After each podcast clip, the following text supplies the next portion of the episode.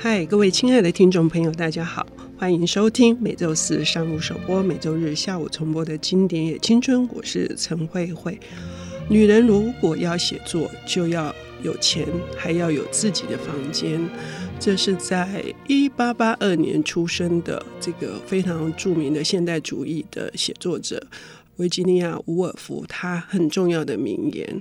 那即使在西方，女性的这个地位，就是女性主义、女权的争取，都已经是呃十九世纪以后的浪潮了。哈，我们今天在读伍尔夫的作品的时候，我们会。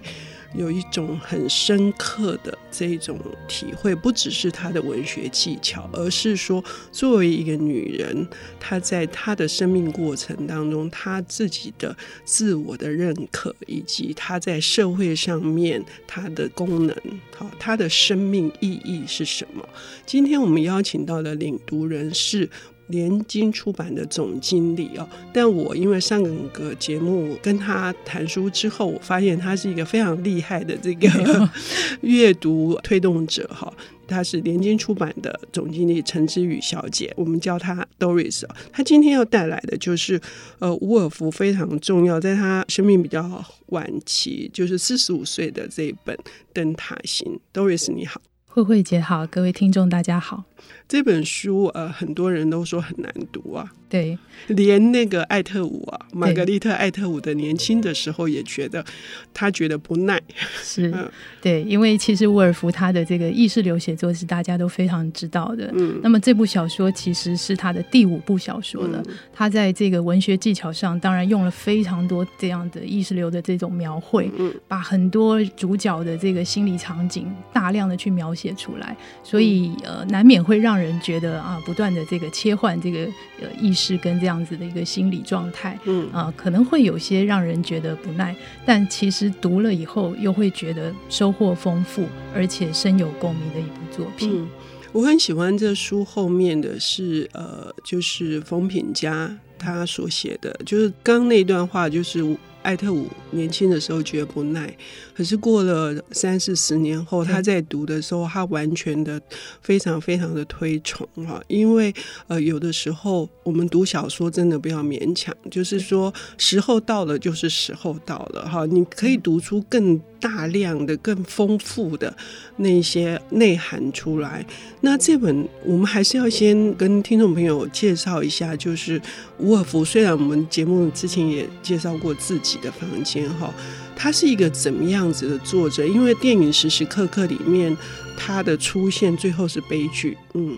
对，其实我觉得《灯塔行》哦，嗯、其实它作为伍尔夫的第五部小说，嗯、但是其实是认识伍尔夫的一部非常好的一个一个呃一个途径哦。嗯、那么伍尔夫其实他是一九呃二七年的时候完成了这一个小说的，嗯、他那个时候大概四十五岁左右。嗯、那么伍尔夫其实他出生在一个怎么样的家庭呢？嗯、其实就是这个小说的一个写照哦，嗯、就是他其实是知名的一个作家啊、哦，他的父亲是一位爵士，史蒂芬。爵士，那么他的父亲呢，其实跟他的母亲呢，他们结合之后，其实他们有养育了八个小孩。嗯那么伍尔夫他其实，在这样子的这个家庭之中呢，长年以来他是比较敏感，而且他一直有这个忧郁跟这个精神上的痛苦。嗯那么这个原因在他的成长过程中，其实他十三岁的时候，呃，母亲其实那时候就过世了。嗯，然后后来两年之后，他的姐姐也走了。嗯，好，然后他其实二十二岁的时候，他父亲。也走了，嗯，他的生命其实，在这样的过程中，不断的遭遇亲人的离开，嗯啊，其实对他是有很大的打击，嗯。但是他的家庭呢，他出生在这样子的一个学识渊博的一个父亲的这样的一个环境之中的一个家庭里面，那么有那么多的小孩，其实他们家庭有一个非常美好的回忆，那个回忆其实就是他们每年夏天的时候，全家会一起去爸爸。在这个海边所拥有的一个小屋去度假，嗯、然后呢，这个小屋它不仅紧邻着海湾，海海的中间还有一个灯塔，嗯，所以他们其实也会常常想着说啊，是不是要坐船去灯塔那边给灯塔的人送东西？嗯、啊，那么其实整个小说《灯塔心》就在描绘这个主角他们其实一家人在讨论着是不是要去灯塔。然后呢，过了这样子的一个生活。好，嗯、那么灯塔型的主角是雷姆赛先生与雷姆赛太太，嗯，其实就是脱胎自这个伍尔夫的、嗯、呃父母，嗯，啊，所以我们一面在看这个小说，看这个雷姆赛一家的故事的时候，其实我们就可以去想象伍尔夫他所经历到的曾经美好的家庭的存在和家人的离别。呃，以及他们之后所经历的痛苦，那是一个什么样子的过程？嗯，也就是说，伍尔夫的一个很重大的文学成就，他们的那个文艺圈子里面，他们有一个 Bloomsbury 的这个文艺圈里面，他是当中留下最多不朽作品的代表者。那可是他因为不断的连续的遭遇到他最亲近的人的。过世，使得他脆弱敏感的心灵因此几乎多次崩溃。哈，对。那这个这个灯塔型，尽管是在他十三岁之前的美好回忆，可是我们可以看出，他描述出非常紧张的关系，就是呃，他的父亲跟他母亲之间的对待。哦，那。这本书的结构非常的有意思，就是不只是内心活动的这个不断的起伏，我们所谓的意识流，这个就是把每一个人物当中他内心所运作的这些过程，呃，原原本本的，然后跳接式的描述出来，以至于我们在阅读的时候会觉得说，呃，有一点吃力。对，但是，呃，这个。伍尔夫在这里下很大的功夫，是他这个结构性的，请 Doris 帮我们介绍一下。嗯，对，这部小说它的结构非常的独特啊。它在第一部叫做《窗》啊，就是这个小说的这个占了大概全部篇幅一半以上。嗯。他其实在描写的就是他们全家在这个小屋，在讨论着要去灯塔的一天的光阴。嗯嗯、那一天，那个平常的一天啊，嗯、占了整个全书大概一半以上的篇幅。嗯、第二部分呢，叫这个岁月流逝。嗯、岁月流逝其实只有短短的篇幅，可是他谈的是十年的光阴。嗯、那十年间，伍尔夫他从一个少女。经历了母亲的离开，嗯，经历了姐姐的离开，然后这个哥哥，好，嗯、就是家人纷纷的离开。嗯，那么这个少女，她其实是十年的光阴的痛苦，嗯、在这个十年之间是第二部分，可是她只有一点的篇幅。嗯，那么最后其实就是一家人的几个家人一起前往灯塔的过程。嗯，嗯那么在最后去描写，好，所以我们看到的整个结构，其实会觉得。那个第三部分其实也只占一天，在这个角色里面，其实他只占了一天。嗯，所以我们看到这个结构呢，你会发现，呃，其实伍尔夫把这个真正痛苦的时间，他用很短的篇幅，其实那是十年的一个呃痛苦。嗯，好，但是就在短短的篇幅中，好像过去了。可是虽然看似很短，但是其实他在整个伍尔夫的人生里面，他所影响的范围之大的。对他的这个精神可能也带来非常大的打击的，在那样的一个情境，他反而是让你觉得看到短处的时候，其实你会感到心痛。也就是他利用文学呃来去处理他的创伤，然后他要把这个创伤这个十年的时间这么漫长的痛苦缩短为最小的篇幅，有一点是在挑战这个。时间过程当中的消逝，包括生命的消逝，带给他的这个，他要去忽视它，他要去缩短它。对，这非常有意思哦。对，但是我也不断的在想，那么为什么第一部分他会花这么大的篇幅呢？嗯，我觉得那就是像呃慧慧姐我们刚刚聊到的，他其实在这个写作过程里面，他也向他的父母致敬，同时也是一个跟自我的和解。他不断的去回想啊，那个时候。可能的，他的父母他们的心理活动会是什么？他们的心情是如何？我觉得透过这样写作过程，其实沃尔夫一定得到了某种程度的疗愈。嗯，那么这个呃，这个第一部分的窗的这一天，到底发生了什么事？以及最后的这个也是一天的功夫，是他们终于在十年之后，呃，终于要成型了。是这个呃，内姆赛先生带着。他的儿女，小儿女，要到灯塔去了。那这个和解的真正的完成是在最后的这一步。具体的一个内容是什么？我们要休息一下，等一下回来。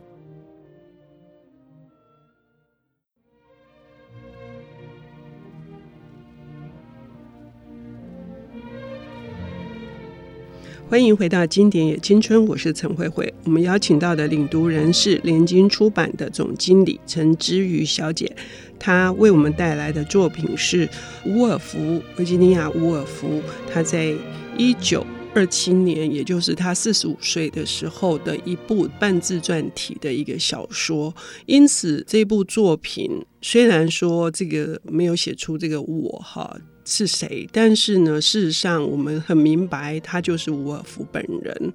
他写的是他的早年的家庭生活，以及呃，就是他在童年时光，因为父母哈他们的一些婚姻的状态，父亲的角色跟母亲角色之间的一些对立，以及呃女性在。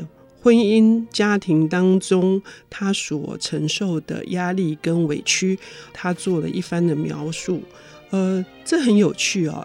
那个 Doris，就是说上半段节目你说这部作品相当程度是对父母的一个理解，也因此可能他所遭遇到的这些恐惧啊，或者是不能原谅父亲的蛮憨，或者是。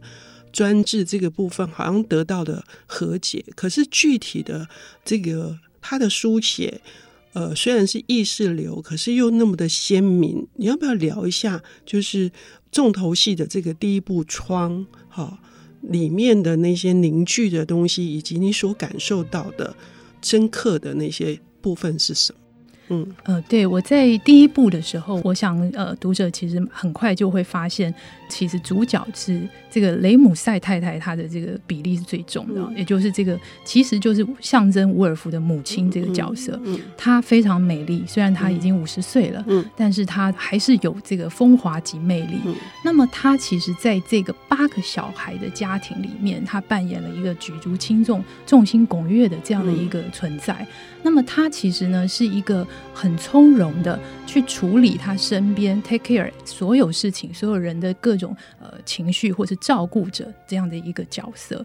那么他呢，跟他的先生，也就是雷姆赛先生啊、他们之间的互动，其实刚好形成一个非常强烈的对比。雷姆塞先生呢，他是一个呃这个学者，他是一个作家，他知识非常渊博啊、呃，在他的太太的心目中，他其实就是拥有卓越心灵的啊、呃、一个存在。其实他太太非常的尊敬他，哦、呃，也是非常的爱他。他们夫妻之间这种爱是一种非常特殊关系的一个连接。其实他的太太明明是凝聚一切的人，然后他其实是照顾了大家的人。然后雷姆塞先生也是非常依赖他的太太，但是他太太又觉得最好还是让先生能够展现他的完美，他愿意衬托他的完美。哦，所以我们看到在第一部的时候，这么大量的一个心理活动或是一个心情情绪的描写，其实伍尔夫他想要传达的是他的妈妈哦，也就是这个雷姆塞夫人，他其实这样的人是这么多人的这个连接点啊。那么为什么他后来会？情绪的崩溃，嗯，很大的一个原因就是他大家都这么爱、这么依赖这样的一位母亲，嗯啊，包括他的父亲也如此的依赖他。那么他所看到的是，他的母亲像一个情绪海绵一样，嗯，承接了大家的情绪，大家都向他要东西，嗯啊，那这样的人一旦他不在了，他走了，啊，他突然的过世了，所有的人就突然又回到了自己的位置，都不知道去哪里了。啊，他看到他爸爸的这个手足无措，啊，这些慌乱，然后整个家庭某种程度的，呃，有一种安静的分裂的那种感觉。那我们在第一部的时候，我觉得，呃。很大篇幅的描写了他们家在那一天里面那个晚上吃饭的那个场景是非常独特的，因为那一大段其实在谈的是每个人在这个晚宴中他们的心情，他们讲了什么反而对白写的少，可是他们的心情其实是表露无遗的，非常具细靡遗的去描写。那么这之中我印象很深刻的是有一段就是大家要坐下来的时候。雷姆塞夫人她帮大家舀汤，嗯，她一面舀汤的时候，一面说：“那谁是坐在谁的哪个位置？”嗯嗯、她把这些男生们，好，这些大男人们，嗯、呃，因为不只是他这个雷姆塞先生，还有他们家的一些访客、朋友这些人。他一个一个安顿好他们的位置，嗯，啊，然后他就是帮他们舀汤。他一面舀汤的时候，他还这个心里的嘀咕是觉得，他看到坐在远端的他的先生，他心里想：你这个老公，其实你又是在皱眉头，你不知道在生气什么。嗯，我到底为什么会对你有任何情爱的感觉？他质疑了自己。啊，雷姆塞夫人这样的一个看似从容雍容的一个美丽的人，其实他内心也常常是矛盾的啊。所以我们在那个过程里看到，好多人都向他要东西，好要爱啊，尤其是他的父亲。嗯，要同情，要同情，要怜悯，又要尊敬，嗯，好，又要爱，嗯，哦，所以我觉得我在看到的时候，其实我觉得，不管是对沃尔夫，或者对我们现在这样女性的读者，我们现在在看的时候，其实我会想着，我们女生到底扮演了一个什么样的角色？我们在这样的社会，或是在工作职场中，其实我们常常就是因为我们，我们毕竟是女性嘛，我们比较有时候有一种柔性的啊这样子的一个沟通，我们有时候会变成大家默默的依赖的对象。然后去串联起大家，哦，那么其实这种劳务是蛮辛苦的，就像在这小说里面，其实他也描写到雷姆塞太太，当他先生离开他的时候，他会突然整个人累瘫，嗯，会有一种精疲力尽的感觉，嗯，对，整个耗弱了哈，对，就是说。他在那样子的，就是维多利亚时代的那个时候，就是一个男性为尊的这个这样子威权的呃社会情况底下，女人所能扮演的大概就是顾全大局，然后呢要委曲求全哈，然后要把所有的荣耀全部归给他的先生，因此他就是要和谐，就他想要的就是他必须。有这样的作用。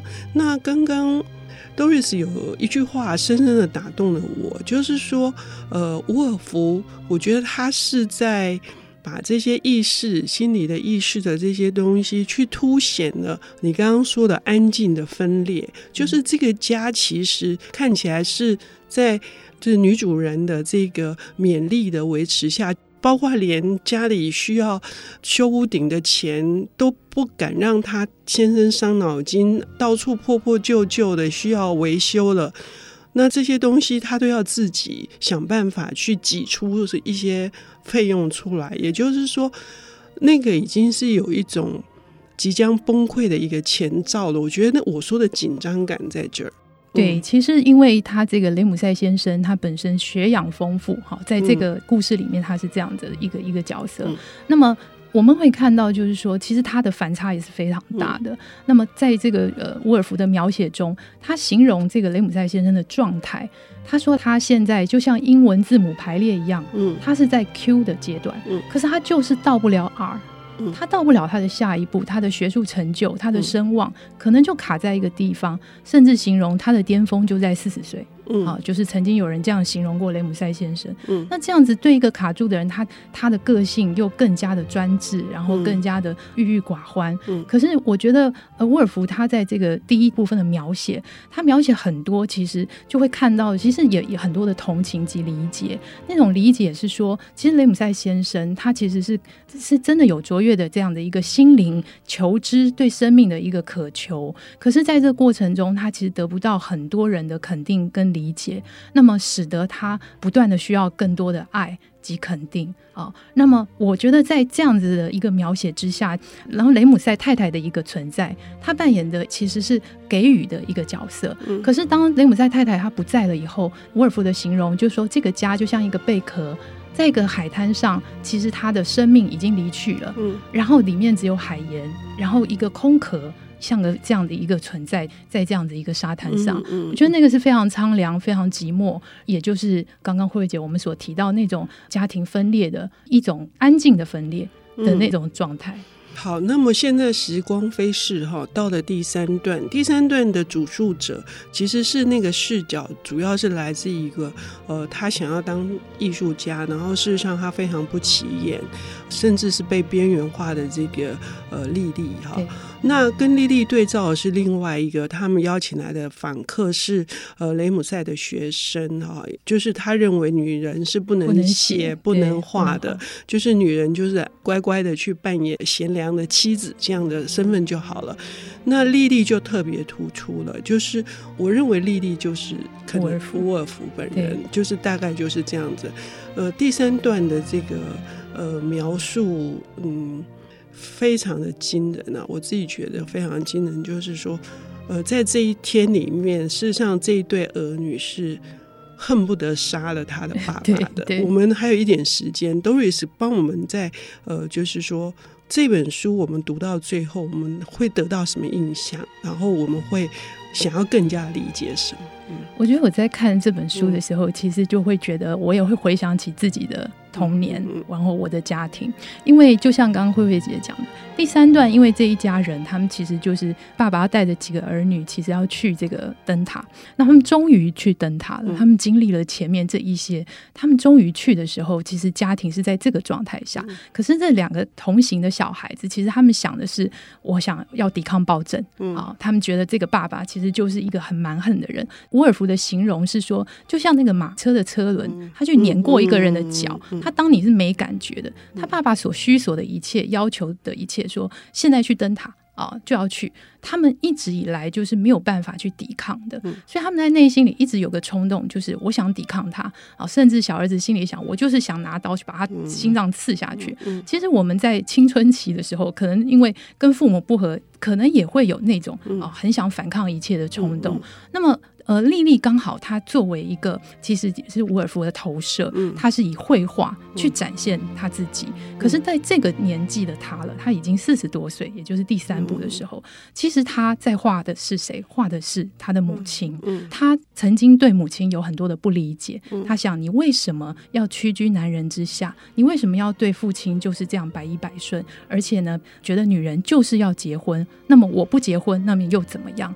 她想要证明什么？可是当他在创作，他想的还是母亲，他串联大家那些情感的交流，那些记忆。他觉得母亲竟然让曾经不愉快的记忆变成如艺术品一般的回荡在他的四周。他发现母亲才是真正的胜利者。嗯、那种胜利者，我觉得对丽丽一个追求自我的女生来讲，更多的其实是怀念，还有爱。他对他的母亲的怀念，对他父亲更深一层的理解，嗯、我觉得在第三部可以得到一个和解。嗯，这一部作品哈，我必须说一定要邀请各位听众来读哈，因为有太多的金句了哈。尤其一开始是揭露的所谓生命的意义是什么，很可能就是一些一闪而逝的。光哈，只要那么一点点小小的东西，它不是一个巨大的启示，但是足以让我们得到刚刚 Doris 告诉我们的是，我们得到的那些理解。我觉得那些理解就是连接彼此的那个光。谢谢 Doris，谢谢慧慧姐，谢谢大家。本节目由 IC 之音与瑞木读墨电子书联合制播。经典也青春，与您分享跨越时空的智慧想念。